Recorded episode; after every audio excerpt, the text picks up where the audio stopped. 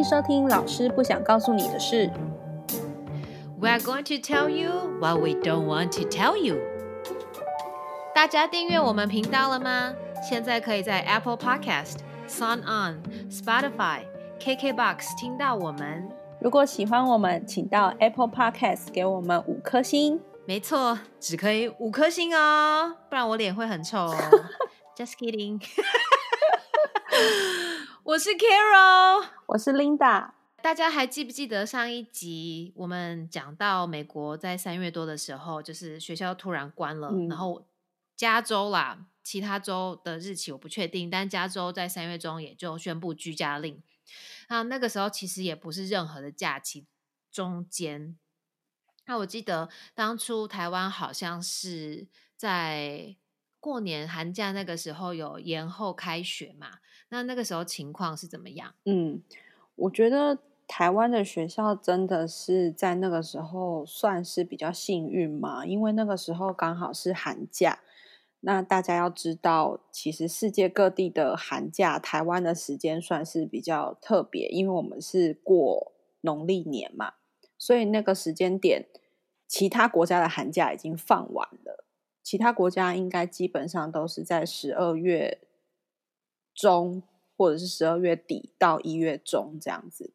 那台湾的寒假其实就是二月那个时候，所以疫情爆发刚好是学校有一些假期的时间可以去做应变。那当时大家在台湾也知道，那个时候就是有成立指挥中心，然后指挥中心成立之后，跟整个各部门就有一起去协商一些事情，那就包括台湾寒假延长。那我觉得说，在这段延长的时候，就有做了很多教育上面有做了很多措施。那我自己知道的是，教育当局他们其实就有呃在想各个地区要怎么样去发放酒精或者是口罩，然后让学校或者是补习班，因为我那个时候是在补教业工作，所以我就知道，哎，他们有一些资讯，然后发给各个补教业的呃老师负责人，然后告诉他们说可以去哪里领酒精，然后会提供一些可以怎么做，比方说呃要开始做一些分流、实名制，然后社交距离，所以呃他我觉得掌握的很全面呐、就是他要知道说呃什么时间点进到你这这间学校，或者是进到你这间补习班的学生有谁，然后有没有办法呃把它分流，然后就是时段分开来。那我觉得在学校里面，那时候我也有听说，就是很多学校就是在寒假期间就已经在做一件事情，我觉得很重要，是去调查每一个小朋友，你在家里面你有没有你有没有电脑，你有没有平板，或者是家长有没有办法协助学生，如果需要线上课程的话，他们有没有这些硬体设备？所以那个时候其实嗯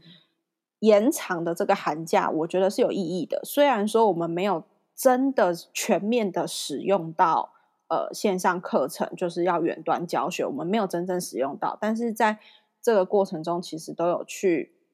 了解各个各个地区的状况，然后每个小朋友家是 O 不 OK。如果之后要用线上教学的话，那我是知道有一些比较弱势的学生，或者是他们家就是没有这些设备的，那其实也有李明，就是里长也有启动，就是要怎么样把这些没有设备的，让他们去到区公所或者是一些地方，然后当然社交距离也都要都要考虑进去，然后未来他们可能会在那边上课，这些其实那个时候是有做。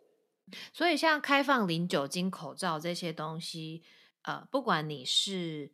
呃公立学校或者就是私人的补习班，都可以去拿吗？那个时候是说，只要你是有登记立案的补习班，然后就可以在某一些时间点去领。那学校就是公立学校，当然就是他们都有安排好，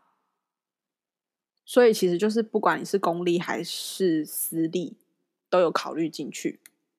嗯，OK，那真的考虑的还蛮好的，因为像美国这边，其实学校那时候关的时候，有一些呃，基本上学校都不可以开。可是如果你的学校是登记是 daycare，那你就可以开。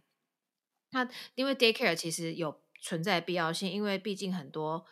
呃家长他们是前线的人员，医生啊那些呃，就真的是什么像你说在超市，我们真的很需要这些人。那个时候还是在他们工作岗位上的人，那他们也只能把小孩送去 daycare，但是就没有这些说什么还有酒精啊、口罩，但是。嗯，大家也知道，当初那个口罩的争议在美国就是弄了很久。那后来到最后呢，很多很多店家就开始说，如果你没有戴啊口罩，其实这边呢，他们也没有说你一定要戴口罩，你只要把脸遮住，就是口鼻遮住就可以了。然后我就 我去超市的时候，看到非常荒谬的情，在同一天晚上，我看到一个北北。嗯，然后呢，在在那个超市里面，然后我就心想说：“哎，我是有看错吗？因为我曾经看过一个 video 搞笑的 video 这样做，然后我就不好意思正视人家，因为就觉得没有礼貌。然后我就假装我在开那个冷冻柜，然后我就瞄他。嗯，你知道他带什么吗？什么？他包了一个尿布。哈。他用尿布，就是他，因为他就说你要 face cover，他没有说你一定要戴 facial mask 还是什么的，这样。他带了一个尿布，而且我跟你说，我后来发现尿布的 size 真的刚刚好，因为他后面那个还可以刚好挂在耳朵上。我真傻眼呢。的同一天呢，我就又看到一个婆婆，嗯，都是老的这样子，那个婆婆，然后呢？我也是，就是很困惑的，又看了她。那我其其实看到她，是因为我看到他脸上有胶带，这样。然后我就想说，对我想说，为什么他脸上有胶带？结果你知道吗？他拿那个厨房的纸巾，嗯，然后折成一个三角形，然后就贴在耳朵就是前面这边，然后用两块胶带粘住，就是。反正我跟你说，他们不愿意戴口罩到了一个极点。当然，当然，我觉得也有可能是因为完全买不到。对啊，我觉得应该是买不到吧。有些是不愿意戴，有些是买不到。然后，但是你一进去那些就是商店、超市，对对对，你也不得不戴。就是我我真的看过非常非常多人，就是明明你就带上车，那个口罩带上车是会怎样？他就是一出那店门口，马上就要在店门口把口罩拔掉。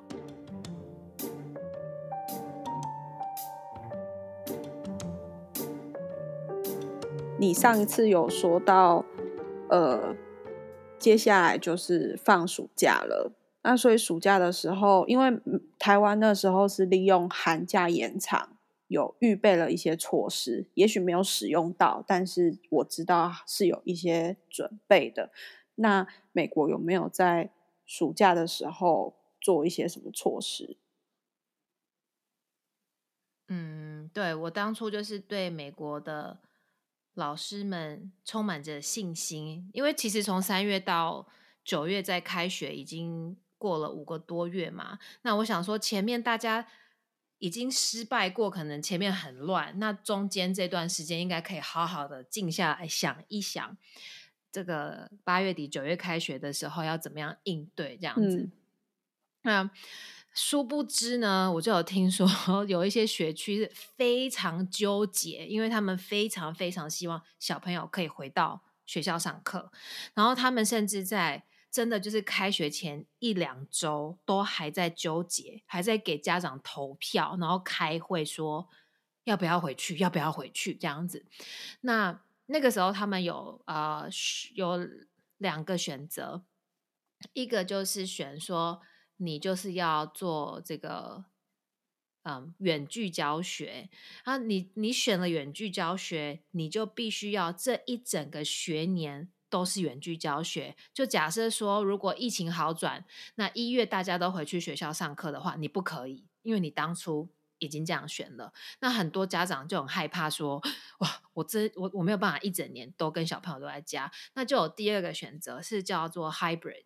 就像现在油电车这样子，就是两个的的这个合并。那那学区就说，你还没有这个疫情还没有让小朋友回去之前，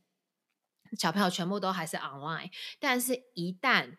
可以回去之后，那他们就是那个叫做你说叫分流，是不嗯。是？那有一些小朋友可能就是一三五的早上去，有一些就是一三五的下午去，嗯。那有一些就是二四早上可能就两天的话，就比较长时间一点这样子。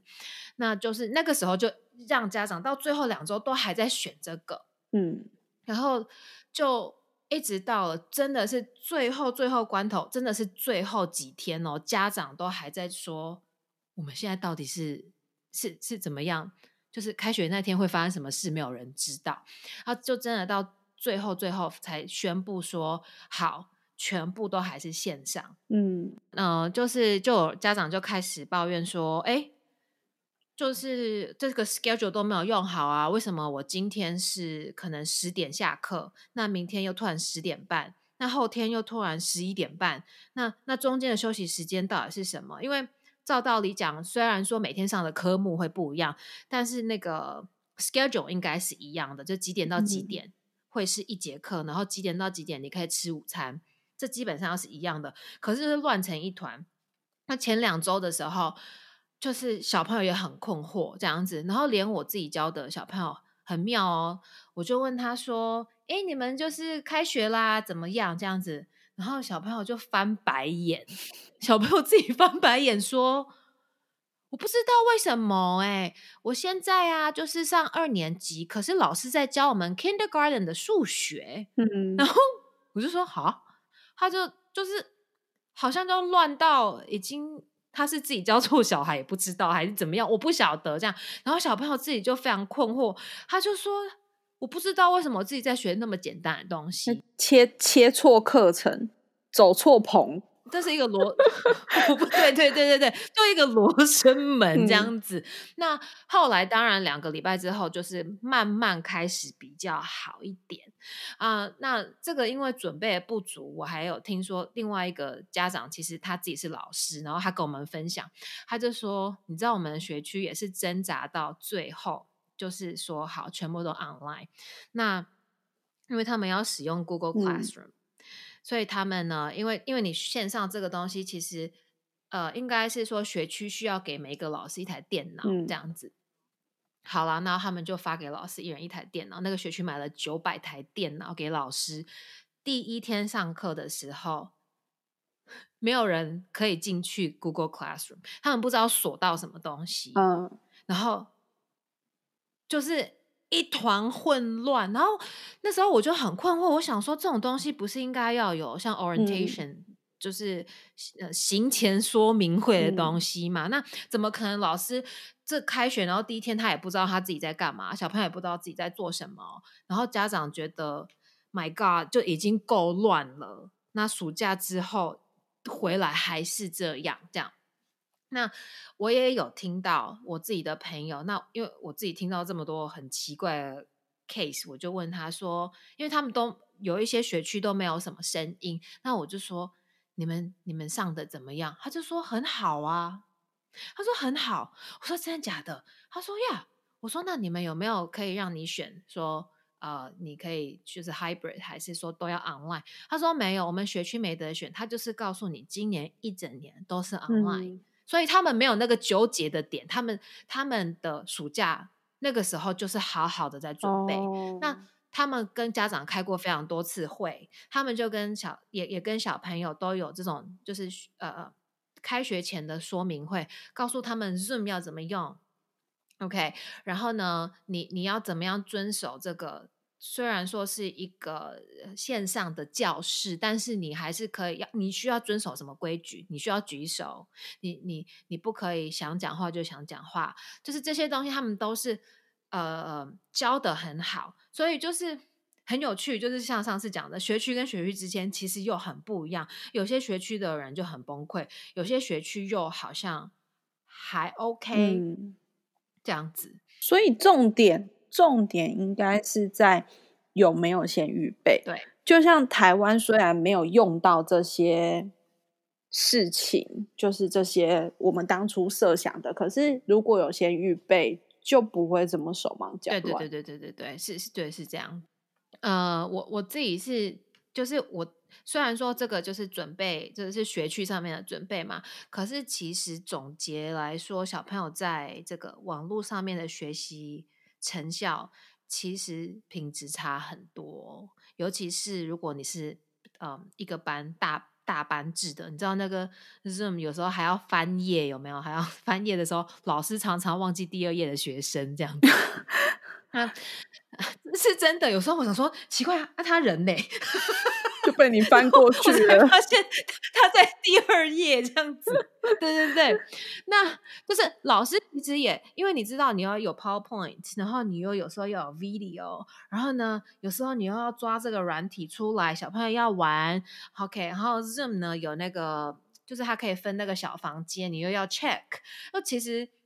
老师变成你要就是很知道你现在自己到底在干嘛，你好像一个闪神，你就会突然嗯。不知道自己 现在都你要很能够灵机应变，对对对对对。那我其实看到很多老师分享，就是他们甚至桌子上面是有两到三个荧幕的，因为一个哦，对我有看过那个图片，就是一个老师前面大概有四个 monitor，对对对对对对对，因为一个荧幕已经就是 没有办法 handle 这些所有的事情，这样。他们学习不好，第一个原因是，其实小朋友用这个 Zoom 用到现在，他们六个月，他们已经开始知道说我要怎么应对，我要怎么假装我在上课这样子。那你会看到有些小朋友很好笑，因为你要求全班都要 mute 嘛，这样，然后你就会看到有人一直对着镜头笑，然后我想说奇怪。我也没有在讲好笑的事，他到底在笑什么？这样好了，你就开始叫他名字，他也没理你哦。嗯，我们就开始严重怀疑他直接 mute 掉，就是整个 Zoom。我不知道那是怎么做，但是我们那时候有怀疑他是完全，因为他听不到我们讲话。就你一直叫他哦，他完全无动于衷。因为通常小朋友如果被老师叫的话，好像至少还会有个反应，因为而且你是一个本能的反应，就是有人在叫你，那个好像会有一点嗯那样子，完全没有，他就是在他的 La La Land 里面这样，然后真的很妙。然后我们有一次就呃发现，好像两次三次之后呢，我们就做了一件事，我们就 text 给他的爸爸。跟他说，请你现在去突袭你的小孩。结果他真的在看影片，就是他们已经很厉害，知道说他们要开两个浏览器，一个浏览器呢，我可以看影片，或者是他们现在很迷那个那个叫做抖音这样子。好，然后另外一个浏览器呢，就是反正我就开着老师要我开的所有东西这样子，那还有 Zoom 我也是开着。好啦。那就有一些就是对着镜头小笑，不然傻笑，不然呢就是 iPad。我都跟那个老师，很多老师说，你跟你的小孩说要用 iPad 上课，为什么呢？因为 iPad 只要你没有看着老师的镜头，它镜头就是黑的哦，它就会直接黑掉这样子，所以你就知道他现在跳去别的地方看东西了，就是。这是一个比较简单的方法，就像你我们有时候可能两个人在视讯，那他跳出去看别的东西的时候，荧幕可能就会黑掉那个意思。这样，那很多时候爸妈妈其实也没有办法盯，有一些是我们可以赶快马上简讯爸爸妈妈，但有些他们就会说哦，爸爸妈妈在 meeting 还是什么的，也没有办法马上就来帮忙。嗯，所以就是我觉得。Overall，整个学习的成效其实是越来越差，尤其是在比较大班的里面。那现在美国有一个还蛮流行的，叫做 HomePod，那就是请，就是呃妈妈有时候找一些啊，可能是你比较放心的人，你知道说他们也没有太多社交的这些活动的人，那小朋友可能一三五。他们就找一个老师来家里带这些小朋友。嗯，那小小朋友也是稍微有一点社交的这个叫做社交的活动啦。那他们还是可以看到真的人。那这位老师呢，也就可以大概稍微的监督他们的学习状况。就是现在在美国还蛮多人在做这件事情的。嗯嗯，所以就是。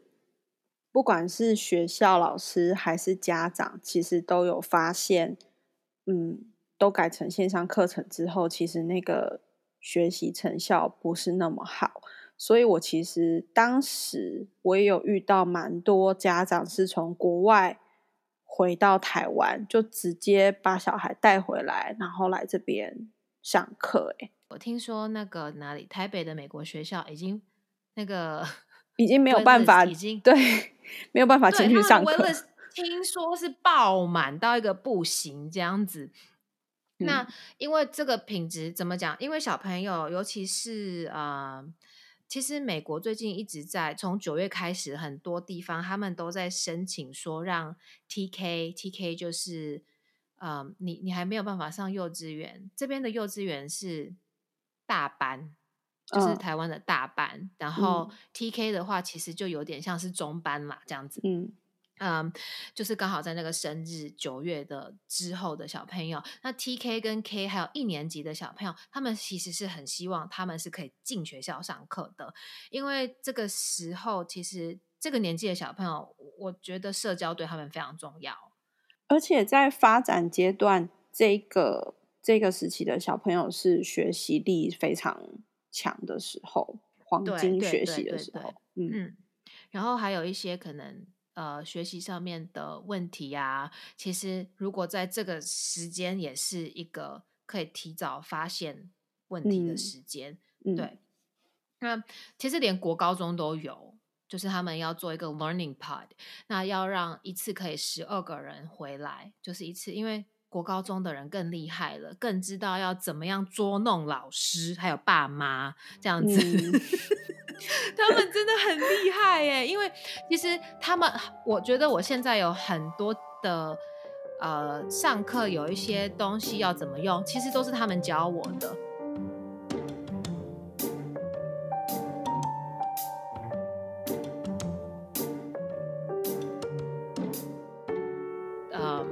刚刚说到很多小朋友回台湾，那我自己 朋友回去台湾之后，他们原本一开始是想待三个月就回来，因为就想说，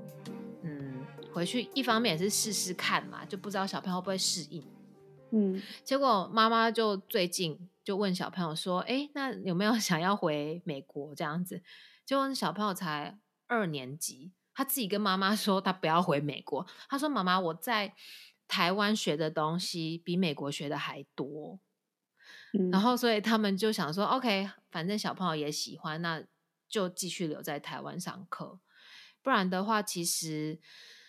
你说落这一年多不多？很多重要的东西，其实这一年落掉是会差很多。刚刚讲的都比较是在呃。就是比较年纪比较小的小朋友，然后他们这一年可能他们其实需要社交，然后他们需要呃一些脑袋里面所谓这个时期必须发展的一些语言啊，或者是一些就是智力方面的这些学习可能会落掉。我有发现到一个现象是，有一些大学生，其实我觉得他们也落掉很多东西。大家可以想象，就是。如果你读的科系是需要进实验室研究的，但是因为不能进学校了嘛，所以你这些研究可能就是你没有直接的去进行。那老师当然还是会透过线上的这些课程，然后告诉学生可以怎么做，可是他们就没有真的去做。那像是在日本有一种学校叫做专门学校，他们就是会教。比较是会去读专门学校的，比较是要去学一技之长。他可能是去学料理、烘焙、甜点这些，或者是美容美发，然后彩妆啊这些技能。那这些技能有很多设备可能是学校才有，他在家里没有。可是透过线上课程，他就没有办法去实际操作。那更大的问题就是有一些学制是。你需要去实习，你要去实习，你才能够毕业。那如果刚好你实习的这一年就是遇到疫情，那没有办法去实习，你有可能就是要延毕，或者是学校让你用别的方法去补这个实习的学分。但其实你没有实际上去学习。那这一批的大大学生、大专以上的学生，他们其实也都很担心，他们的技能其实就有可能比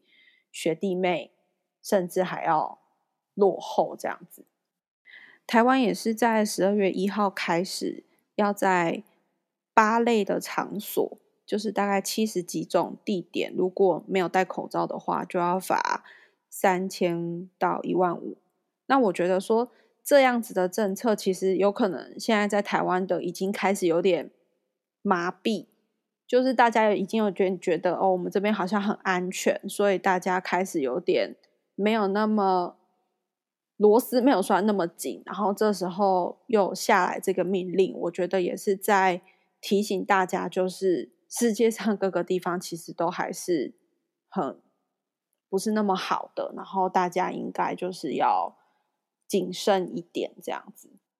加州呢有一些区就是紫色的，就是最严重的。那之前有一些区域变成红色的时候，就开始呃呃，大家会到。就是餐厅里面吃东西啊，还是嗯比较多聚会这样子。那后来也是加州最近也是又颁布了这个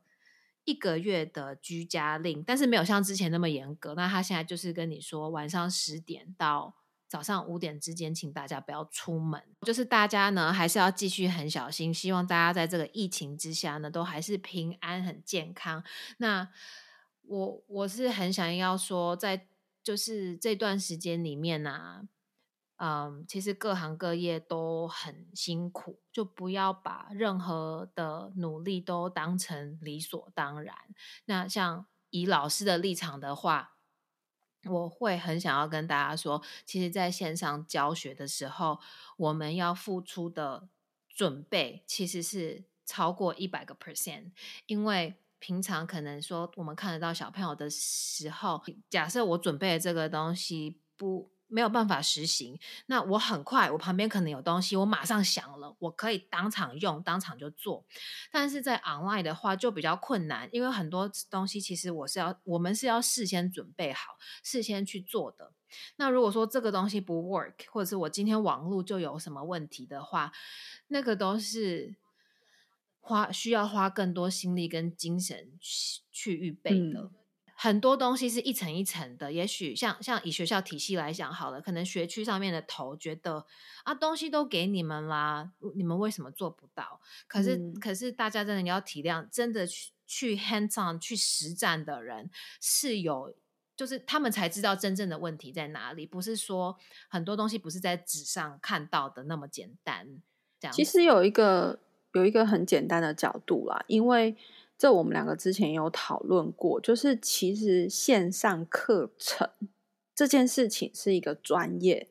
在疫情还没有爆发的时候，其实线上课程很多人在发展这个课程，那你就要知道，呃，把它放在线上的课程，然后要去能够吸引呃学生的注意力，其实它一定是一个不同的设计。它一定不跟教学现场的那个设计的理念、可能原理、原则都不太一样。那很多人会以为说啊，现在远端教学不就是把你原本上课的东西只是搬到电脑上面上？但其实那个是不一样的东西。对，就是要让大家知道说，它不是一个只是换一个地方，因为我们换一个媒介，其实。那个差别是很大的，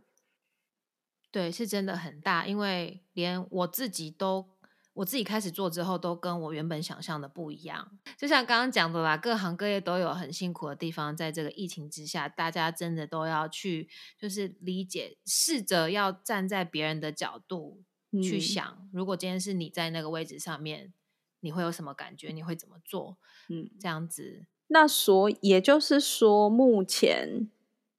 美国其实还不能进学校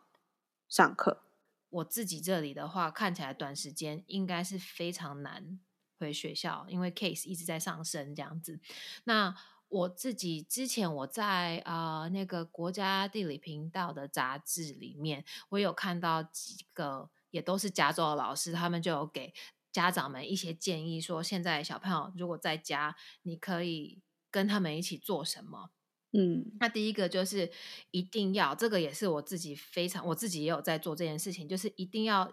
每天你一定要把 schedule 写出来，因为小朋友现在很可怕，因为他们就会觉得，反正我没事就是打电动，就是看 iPad。那好，这个我又要题外话，就是讲另外一个事情，因为我就遇到小朋友，他们现在开始说我为什么要写功课？那我写完功课的 reward 如果不是打电动，我为什么要写？嗯然后呢，他们变成说在室内的时间很多，他没有出去嘛，因为爸爸妈妈也怕他们出去就是乱摸啊，还是怎么样，如果生病了怎么办？那他们就变成说，你要他们出去外面的时候，他们就会想办法说 no。我头痛了，外面太热啊，外面太冷啊，我的大腿昨天拉伤，这样子，就是反正就各式各样这样子，然后就好像你把他的 iPad 拿走了之后呢，就好像你知道那个毒瘾发作，他就会一直跟你说 no no，我就是我 no，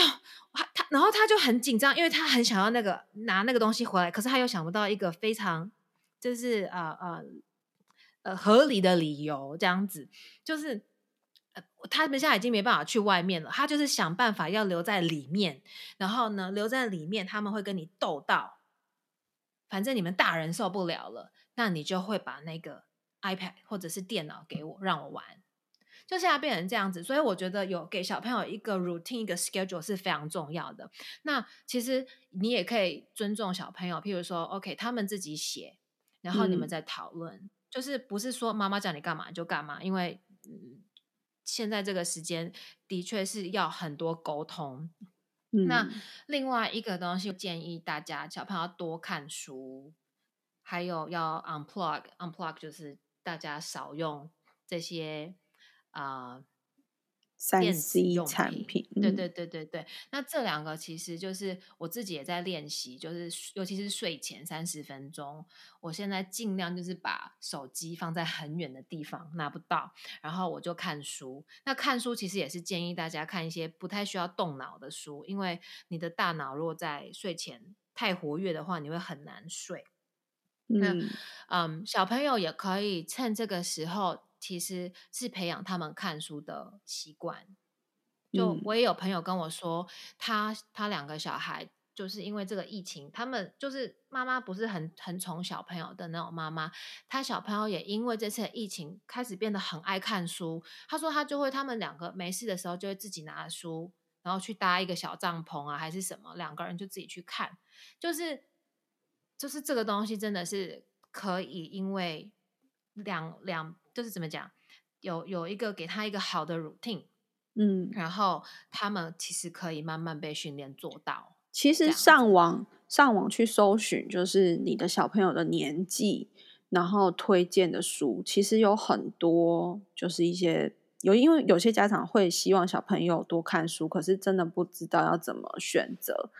那如果说他们真的想要看影片还是什么，就妈妈真的可以选，可能像佩佩猪只有五分钟。就是每次妈妈问我说：“哎、你觉得小胖可以看什么？”我就说：“佩佩猪只有五分钟，就看佩佩猪啊，因为看完就结束了，不然他们就会意犹未尽哎，这样子。”然后我觉得还有另外一个东西是，呃，虽然说外面是有这个疫情，但是我觉得不能放弃的是，他们还是要学会怎么生活，因为